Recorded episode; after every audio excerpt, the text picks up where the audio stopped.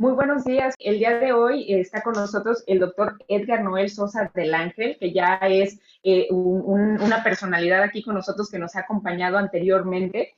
Eh, y él es nuestro cardiólogo aquí en el Hospital Santander y va a estar platicando con nosotros un poquito de estos temas eh, muy importantes, que es pues uno de los órganos más importantes de nuestro cuerpo, que es nuestro corazón. Él eh, realizó sus estudios académicos en la Universidad Autónoma de Tamaulipas, tiene su licenciatura como médico cirujano y su cédula es 266-3429. También tiene su especialidad en cardiología hemodinamia de la Universidad Autónoma de Nuevo León y su cédula es 3816705. Entonces, como siempre iniciamos nuestros programas, es muy importante siempre verificar que nuestros médicos tengan eh, las certificaciones correctas, que estén eh, vigentes, que sean eh, personas que realmente tienen conocimiento del tema y que no estemos buscando asesorías de personas que a lo mejor saben un poco, conocen de los temas. Nosotros necesitamos siempre verificar que nuestros especialistas tienen el conocimiento validado por instituciones académicas. Doctor eh, Sosa, muchísimas gracias por darnos un espacio el día de hoy para tener la oportunidad de platicar con, con los radioescuchas, con una servidora. Eh, le agradecemos mucho que nos, nos acompañe. Muy buenos días, Dulce. Como, como siempre, es un placer para mí poder participar en este programa y poder despejar algunas dudas de todos los radioescuchas. Muy buenos días también, Radio Esperanza. Claro que sí, doctor Sosa, muy, muy amable. Muchas gracias por estar con nosotros.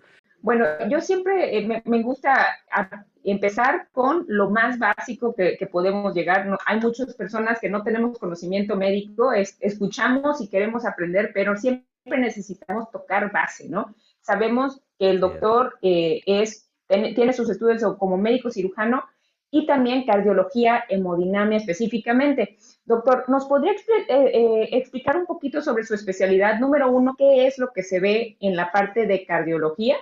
¿Y cuál es esta rama específica que es la especialidad que usted tiene? Sí, muy buenos días. Mira, la especialidad de cardiología pues se encarga de estudiar todas las enfermedades relacionadas con el corazón, hacer su diagnóstico y su tratamiento. A su mismo tiempo existen subespecialidades dentro de la cardiología. Hay un cardiólogo que, se, que está subespecializado en hacer únicamente ultrasonidos de corazón o toda la, rama de la imagenología cardiovascular. Hay otro doctor que se encarga específicamente de las arritmias o de los tratamientos avanzados de las arritmias. Y hay una rama que se encarga de la hemodinamia o intervencionismo cardiovascular.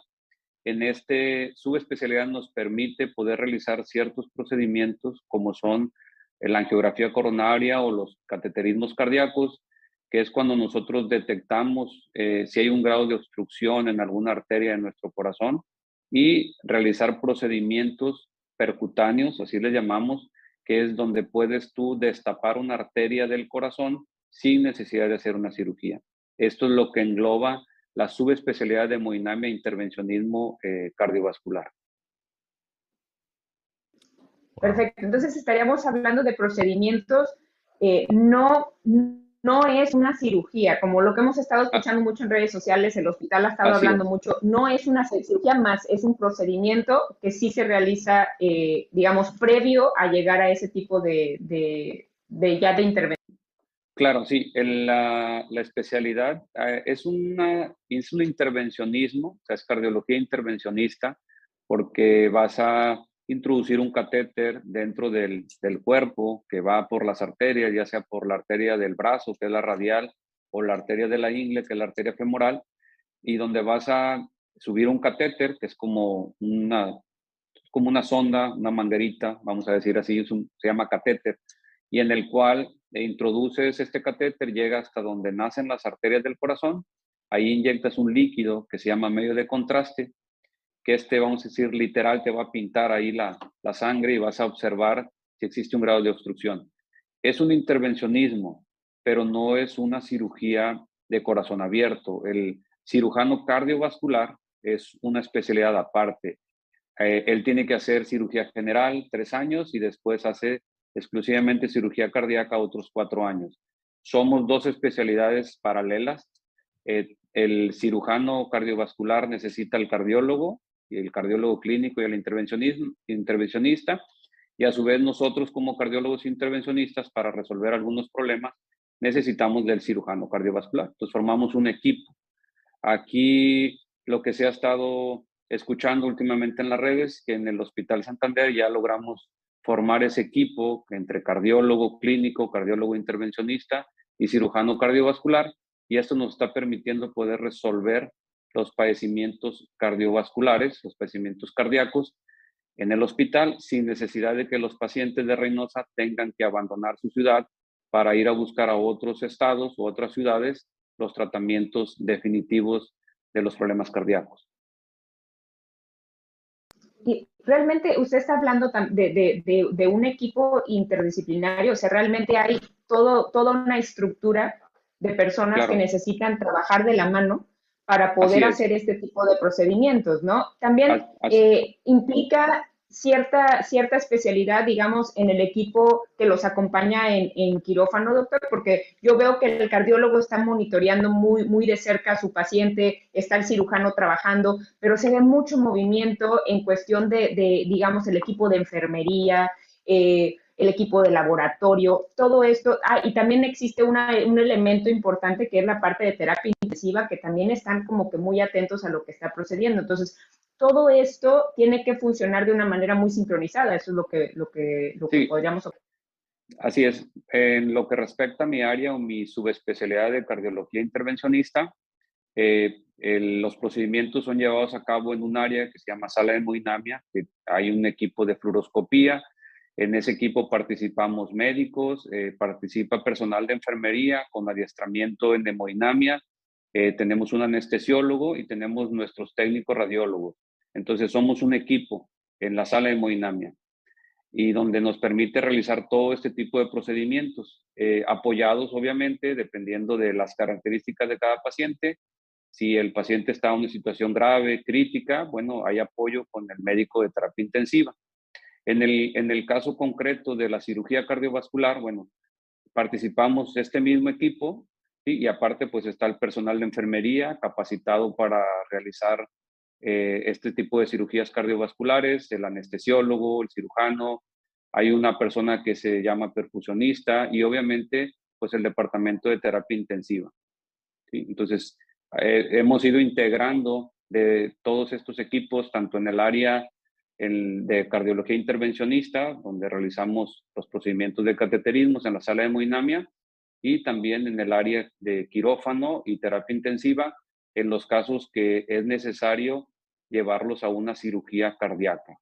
En la actualidad, los procedimientos de cardiología intervencionista, que corresponden las angioplastías coronarias y la colocación de stent, que es cuando destapas una arteria sin necesidad de operarlo, casi en la actualidad el 90% o más de los padecimientos cardiovasculares los podemos resolver nosotros en una sala de hemodinamia. ¿Quiénes, por ejemplo, doctor, son los pacientes cardiópatas? ¿Quiénes podrían ser considerados como pacientes cardiópatas? Ok, mira, eh, en los pacientes cardiópatas, bueno, ya son los pacientes que tienen propiamente una afectación en su corazón. Hay muchos padecimientos que se consideran factores de riesgo que pueden enfermar nuestro corazón. Esos padecimientos son la hipertensión arterial, la presión arterial alta, los pacientes que padecen de colesterol elevado, los pacientes diabéticos, los pacientes con uso con tabaquismo, ¿sí? pacientes sedentarios, pacientes con obesidad. Principalmente son las, los factores de riesgo que pueden enfermar nuestro corazón.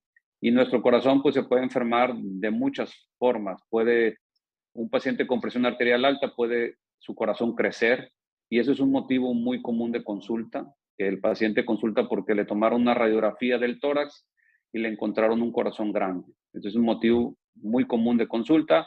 La principal causa de que crezca nuestro, el corazón es por la presión arterial elevada. También cuando hay más padecimientos, eh, diabetes, colesterol elevado, eh, tabaquismo, se pueden enfermar las arterias del corazón, se pueden obstruir. Eso es lo que nosotros conocemos como angina de pecho, ¿sí? Eh, se van obstruyendo. Voy a mostrar una imagen a ver si alcanza a observar. Esta sería una arteria normal, ¿sí? Eh, cuando empieza a formarse una placa de grasa o una placa de ateroma que está obstruyendo la luz de la arteria, y vemos que son las primeras fases tal vez de una obstrucción menor al 50%. Cuando la enfermedad va avanzando, se va, lograr, se va obstruyendo a más del 70%. Todo esto que vemos de color amarillo es el, el contenido de colesterol de la placa. Y si esta placa de grasa se, se rompe, se fisura, se forma aquí un trombo que obstruye totalmente la luz de la arteria y es cuando viene el infarto. Eh, ¿Por qué tocamos mucho el tema de infarto? Porque el infarto es la principal causa de muerte a nivel del mundo de enfermedad. Entonces, es un tema eh, muy importante y hay que hacer mucha conciencia en, nuestros pacientes que tienen factores de riesgo y documentar o, de, eh, descubrir en una forma temprana esta enfermedad y evitar llegar al infarto, porque la mayoría de los pacientes que nos llegan al hospital que llegan con infarto son los que son sometidos a procedimientos de intervención o de cirugía, pero nosotros debemos de captarlos en estas etapas tempranas, cuando comienzan a tener síntomas de dolor en el pecho, empezar a evaluarse y realizarse estudios con electrocardiogramas, pruebas de esfuerzo, ultrasonidos de corazón, y esos estudios son no invasivos y si en uno de esos estudios hay un problema o detectamos que hay una obstrucción, el paciente es llevado un a un estudio se llama cateterismo cardíaco, que es donde ya puedes determinar el porcentaje de obstrucción de las arterias y determinar si el paciente es candidato a destaparse una arteria, que ese procedimiento se le llama angioplastía coronaria, o bien pasar a una cirugía de corazón abierto, una cirugía de bypass, o bien que el paciente sea candidato únicamente a un tratamiento con medicamentos. Es importante que, bueno, las personas que nos escuchan, que los pacientes que se les haya diagnosticado una enfermedad cardíaca, una angina de pecho o obstrucción de las arterias del corazón, no precisamente estos pacientes forzosamente tienen que ser operados del corazón o tienen que ser intervenidos. Se hace una evaluación y, se, y eh, determinamos cuál es la mejor opción, si es un tratamiento con medicinas, si es una cirugía o es una intervención de angioplastía. Correcto, doctor. Wow, qué importante, qué interesante el tema. Eh, licenciada, sí, perdón, adelante. Sí, para mí, ahorita algo me llamó mucho la atención. Menciona como factores de riesgo, pues el tabaquismo, obesidad, colesterol, hipertensión arterial. Cada vez más se escucha que una persona tiene, ah, es que es la presión, es que tengo hipertensión alta, ah, es que, o sea, algo como muy, muy, muy común en, en, entre la población. Doctor, ¿qué, es lo que nos causa la hipertensión? ¿Es esto que nos explicaba de, que las arterias se van, se van tapando con plaquitas de grasa y eso es lo que causa la hipertensión o hay otros elementos que nos llevan a eso? Bueno, si hablamos de hipertensión arterial, la hipertensión arterial es las arterias no, no tienen que estar obstruidas. En la hipertensión arterial, la pared de las arterias eh, se hace más rígida. La pared de la arteria tiene que ser elástica y tiene que permitir el paso de nutrientes a través de la arteria Imagínate que es como, es una pared que es elástica, que hace, hay vasodilatación o vasoconstricción, y eso, eso se, está todo el día dependiendo del nivel de actividad que nosotros tenemos. Cuando la arteria pierde esa propiedad elástica, se hacen más rígidas las paredes de las arterias, es cuando se desarrolla la hipertensión arterial. La hipertensión arterial, hay dos, eh, se clasifican hipertensión arterial primaria o esencial que es donde no conocemos exactamente la causa y aquí entran factores de riesgo, factores genéticos, factores de herencia, el sedentarismo, el tabaquismo, la obesidad, el estrés que está de moda en, nuestro siglo. Entonces, todos estos eh, padecimientos o factores de riesgo van condicionando que la pared de, las arterias se vaya haciendo más dura la, la arteria, vaya perdiendo esa elasticidad y aparece la hipertensión arterial. El 5% de las causas de hipertensión arterial se consideran secundarias. Son secundarias principalmente una enfermedad renal, hay enfermedades endocrinas y hay algunos otros padecimientos eh, que son ya enfermedades que, son, que secundariamente nos pueden afectar y ocasionarnos una presión arterial elevada. La presión arterial alta, cuando el paciente tiene muchos años de padecerla, sobre todo no controlada, y eso se habla que después de a veces 10 o 15 años de padecer presión arterial alta no controlada, la presión arterial va a afectar órganos, afecta a tu corazón, lo hace que crezca, puede hacer que se tapen las arterias del corazón, afecta los riñones, el funcionamiento del riñón, afecta la retina, eh, problemas de, con la visión o puede afectar el cerebro con los eh, padecimientos que son las embolias o los stroke y ataques transitorios de, isquemia que llamamos. Entonces, la, la presión arterial, cuando pasa mucho tiempo y no es controlada, es uno de los principales factores de riesgo de que puedan enfermar nuestro corazón. Y son cosas distintas. No es que las arterias estén tapadas y esa persona tiene presión arterial alta. Hay personas que tienen arterias obstruidas o tapadas y que no son hipertensas. Perfecto, muy bien. Y doctor, eh, yéndonos entonces ahora con que se identifica que, que, la persona tiene esta, esta, esta placa que se está haciendo, que se está formando para obstruir la arteria, ¿esto se puede regresar? ¿Hay, hay algún tratamiento para, para digamos, una vez se identifica en un punto eh, donde va iniciando la enfermedad, digamos, ¿se puede revertir o esto ya implica algún procedimiento como el que de los que nos platicó?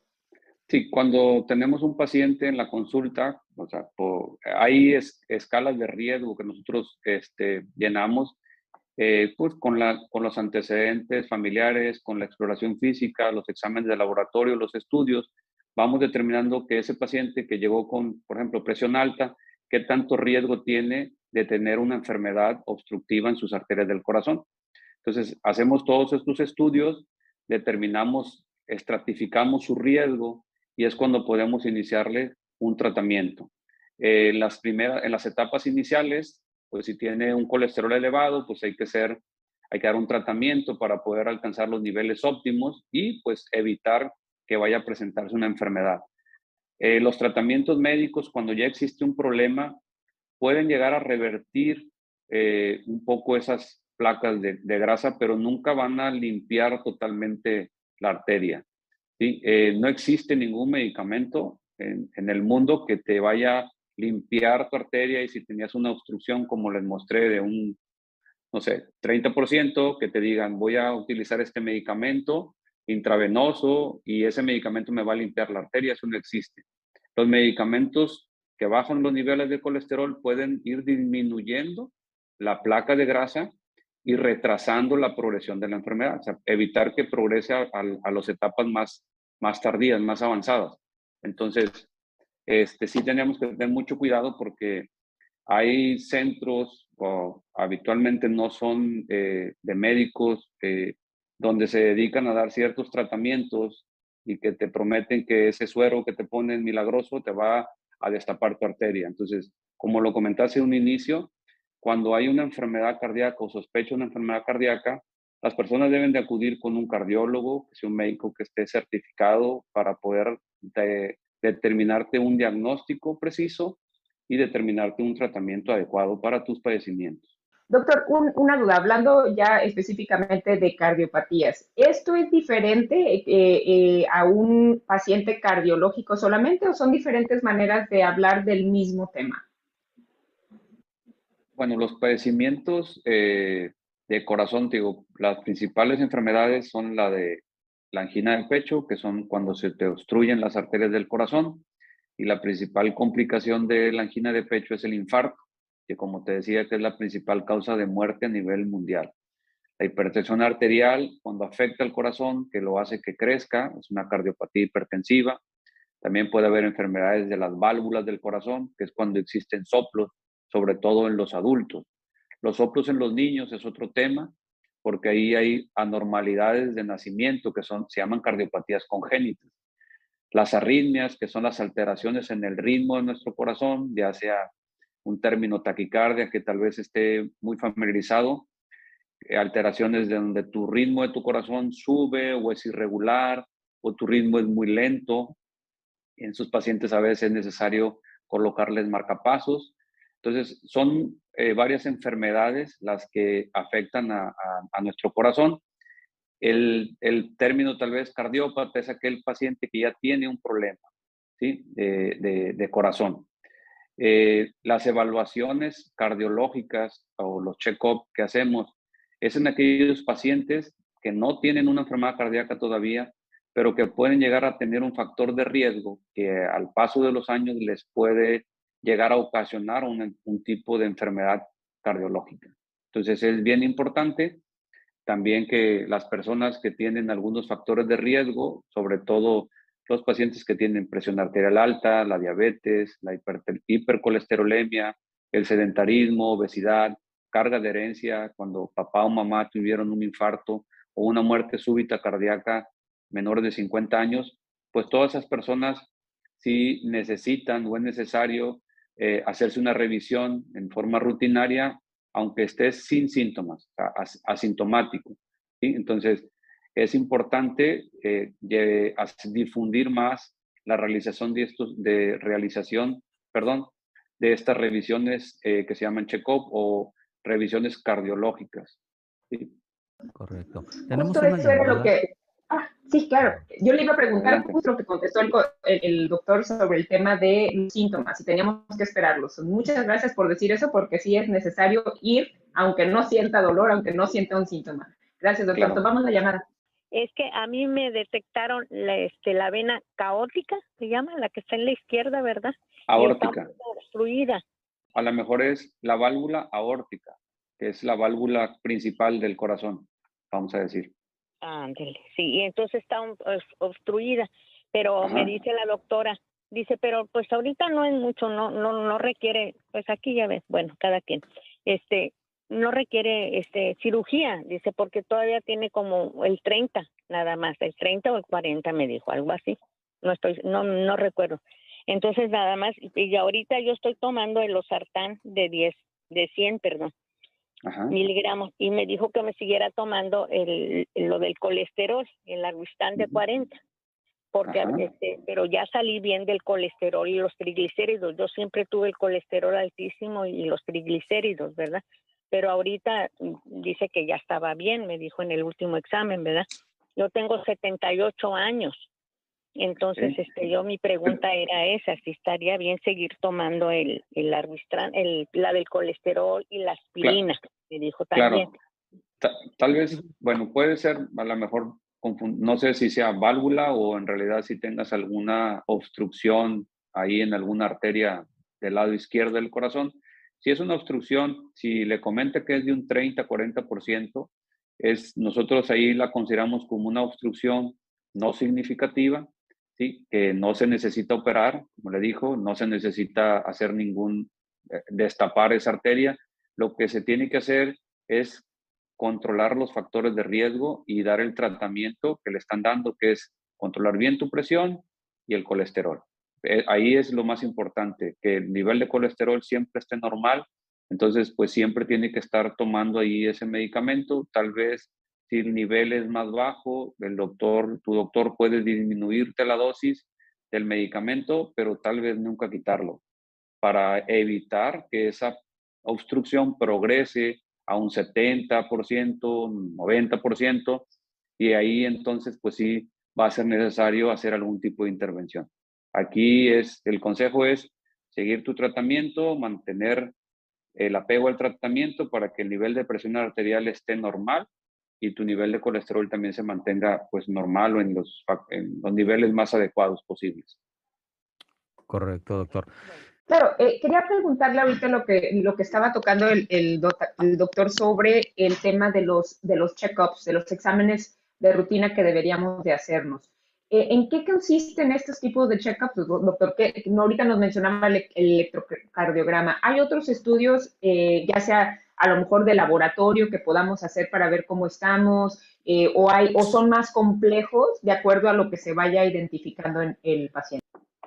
Sí, pues el examen de, de una evaluación cardiovascular, un check-up, pues incluye tu historia clínica, el examen físico, los estudios básicos de laboratorio que incluyan niveles de azúcar, niveles de colesterol, pruebas de funcionamiento de, del hígado, los niveles de biometría hemática para ver niveles de hemoglobina, eh, lo que es toda la, evaluar la sangre. Hacemos una radiografía de tórax y se toma un electrocardiograma. Ese podría decirse que es un check-up básico. Eh, eh, los otros estudios que incluimos es hacer una prueba de esfuerzo, en las pruebas de esfuerzo es un ejercicio que haces en una caminadora, pero estás tomándote un electrocardiograma en forma continua. Los padecimientos cardíacos los podemos detectar de una forma temprana porque tal vez el electrocardiograma de reposo esté normal, que es el que tomamos acostado, el paciente está en reposo. Eh, y al hacer un estudio de esfuerzo, como es la prueba de, ejercicio o prueba de esfuerzo, vamos a aumentar la frecuencia cardíaca y al aumentar nuestra frecuencia cardíaca, el, corazón va a empezar a tener, a aumentar su consumo de oxígeno y si eh, tienes alguna obstrucción en una arteria, pues se va a alterar el electrocardiograma al esfuerzo. Entonces, ese es un estudio que incluimos en los check-up para poder revisar mejor el corazón. Podemos incluir un ecocardiograma, que es un ultrasonido cardíaco. Y si estos estudios nos marcan algún problema, pues pasamos otros estudios de imagen. Tenemos eh, un estudio que se llama angiotomografía coronaria, que nos puede medir el nivel de calcio en, las arterias del corazón y el nivel de obstrucción, siendo este un estudio no invasivo, que no amerita internamiento, que no lleva ningún tipo de riesgo. Y si este estudio sigue marcando que hay un problema, pues vamos avanzando a los estudios que llamamos invasivos, que esto ya consisten en una angiografía coronaria, un cateterismo cardíaco. Eso estoy hablando en el contexto de un paciente que no tiene síntomas o que tiene síntomas leves, que está estable, ¿verdad? Los pacientes que ya ingresan a hospital con un infarto, pues esto es totalmente distinto. Pero pues a grandes rasgos es lo, lo que consiste hacer un, un, check-up. Correcto. ¿Tenemos más llamadas?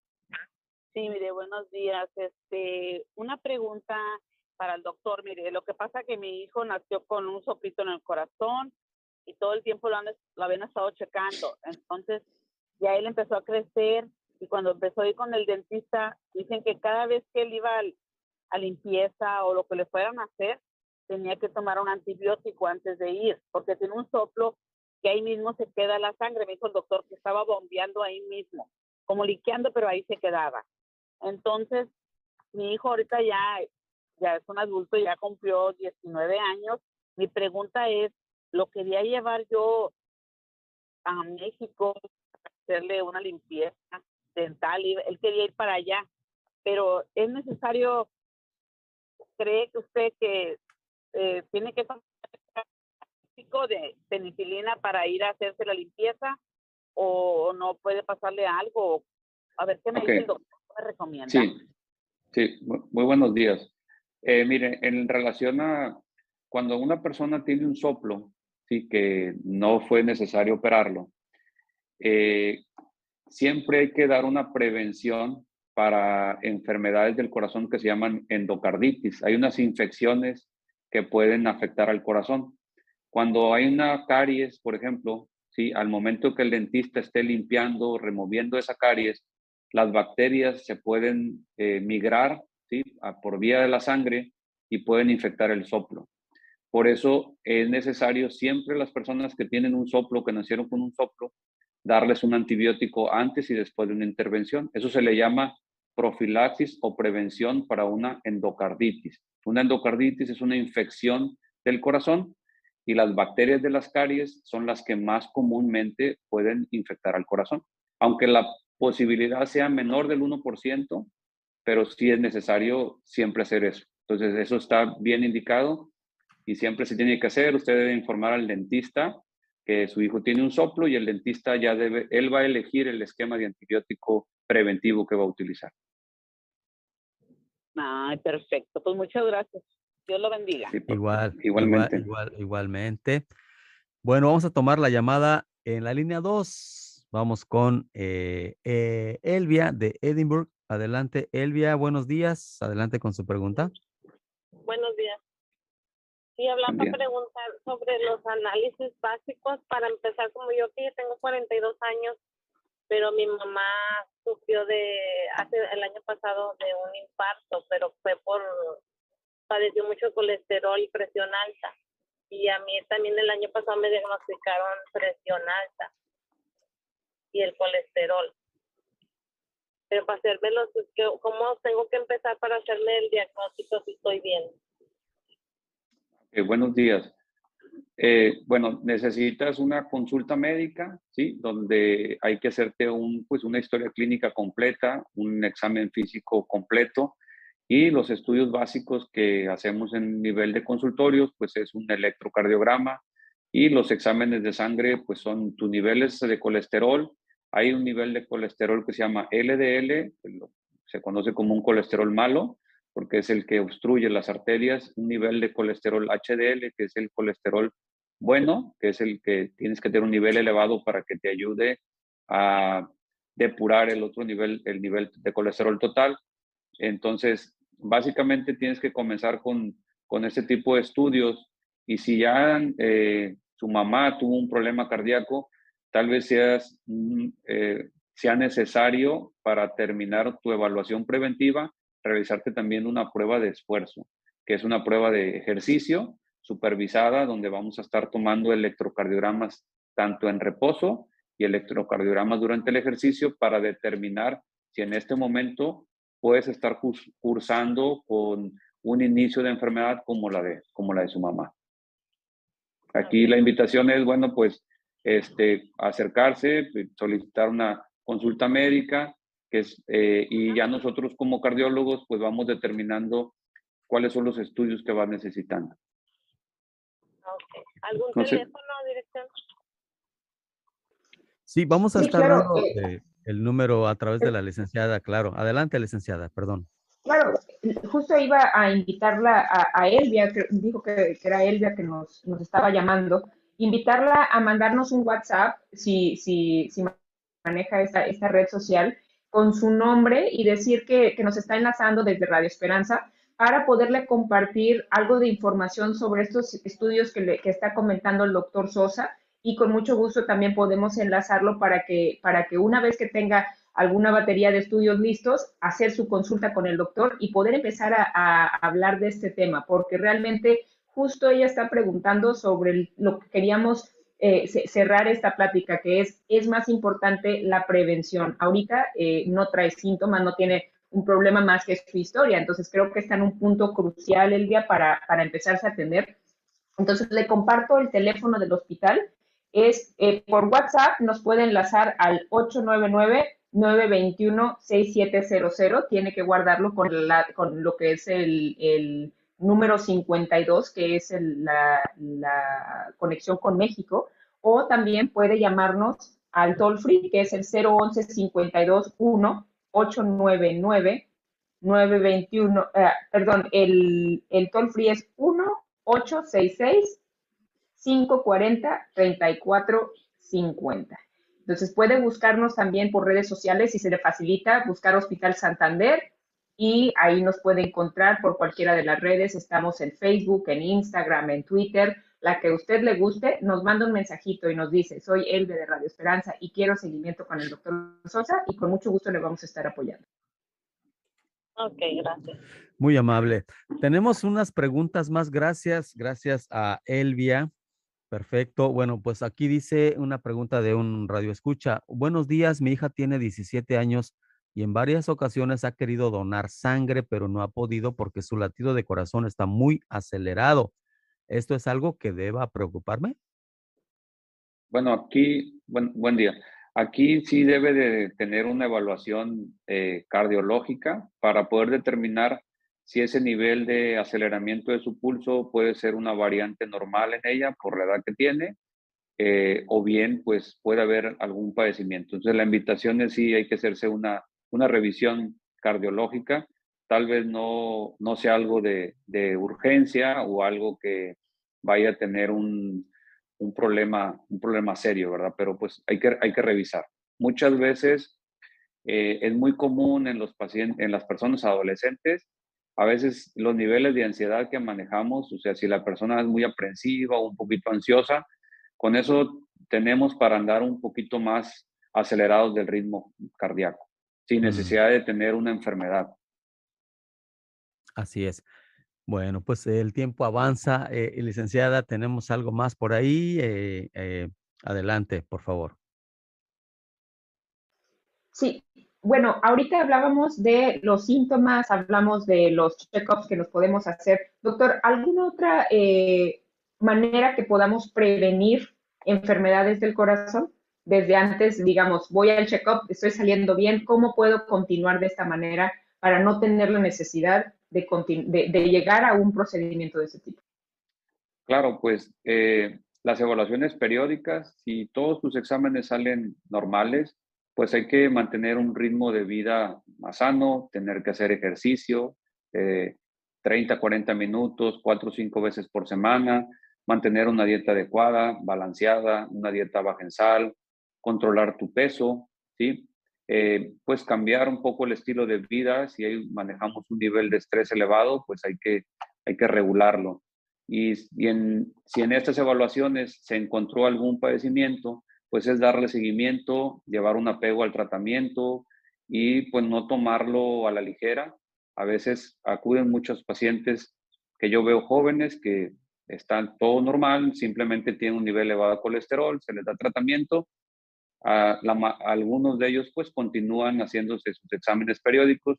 Una, una gran parte de estos pacientes eh, toman el medicamento nada más un mes, dos meses, y los vuelvo a ver un año después y ya otra vez con un nivel elevado de colesterol. Entonces, es darle seguimiento. Tampoco es eh, vivir estresados o, con eh, muy pendientes de, de, esta, de una enfermedad que puede ser asintomática, que puede no representarnos nada, pero tampoco tomar las cosas muy a la ligera, ¿verdad?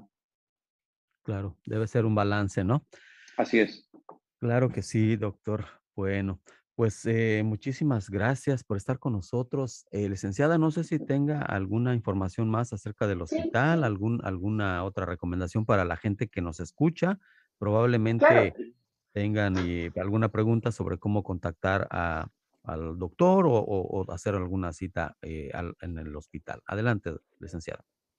Los, invito realmente a, buscarnos en nuestras redes sociales. Tenemos diferentes medios, como lo comentaba hace un momento, de enlazar con nosotros. Siempre hay personas que tienen preferencias hacia una red y otra. Por, ahí, con mucho gusto, tenemos un equipo que está eh, monitoreando todos estos mensajes para poderlos vincular con la persona correcta de acuerdo a su necesidad, ya sea con el doctor Sosa en el tema de cardio o alguna otra especialidad que, que se necesite. Actualmente también tenemos un check-up nutricional eh, y tenemos un check-up nutricional para pacientes con padecimientos crónicos. Entonces, aquí esto aplica mucho con el tema que dice el, doctor Sosa, la importancia también de, de, estar monitoreando. Si ya tienes algo identificado, continúa monitoreando cómo está tu cuerpo y cómo se está evolucionando eso, ¿no? Entonces, todo esto lo podemos ofrecer aquí en el Hospital Santander y este, se pueden enlazar con nosotros, como les comentaba, eh, por WhatsApp al 899-921-6700.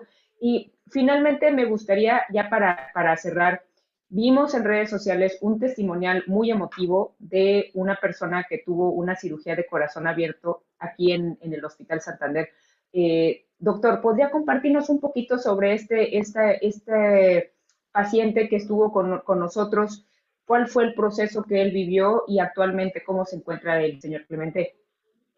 Sí, este, a finales de, este año y lo, lo evalué a finales de año y en enero, pues todos los estudios nos mostraban que traía un problema ahí cardíaco. Se le realizó un procedimiento que fue un cateterismo cardíaco donde se documentó que tenía obstruidas las tres arterias de su corazón. Se le propuso un tratamiento quirúrgico, el cual pues se realizó en el Hospital Santander con todo un equipo médico quirúrgico eh, con muy buenos resultados. La verdad estoy muy satisfecho con los resultados, muy contento con, con todo el personal médico, administrativo y del hospital que hizo posible que se pudiera realizar esta cirugía aquí en nuestra ciudad. Y eso nos alienta mucho a seguir eh, trabajando para seguir este, pues formando más, más grupo médico, incluyendo más personal médico eh, para poder realizar esos tratamientos y que todas las personas que viven aquí en Reynosa, en nuestra ciudad, pues no tengan que salir de Reynosa para terminar un procedimiento de corazón. En la actualidad, el que estemos realizando cirugías de corazón abierto, pues ya nos coloca en, un, lugar de, competencia de otras ciudades importantes de nuestro país. Como te repito, eh, ya las personas no tienen que salir de aquí de Reynosa para hacerse un procedimiento de cateterismo cardíaco, un implante de marcapasos, o un, un, proceso que implique una cirugía de corazón abierto. Entonces, eh, muy emotivo el testimonial de don Clemente, está muy contento, su familia también, el señor se encuentra pues en un buen estado de salud, fue intervenido a principios de enero, ahorita ya tiene casi un mes y medio y el señor pues está realizando ya actividades físicas que podía realizar, bueno, que no podía realizar antes porque se sentía mal, ahora ya le permite poder realizar algo de trabajo y sus actividades cotidianas ya sin síntomas. Muchísimas gracias y también muchas felicidades por ese, eh, ese procedimiento y todo este seguimiento que se le ha dado al, señor Clemente y pues también al hospital en general, porque es todo, como dice, es todo un equipo que tiene que estar trabajando y monitoreando para, para realizar esto de una manera exitosa.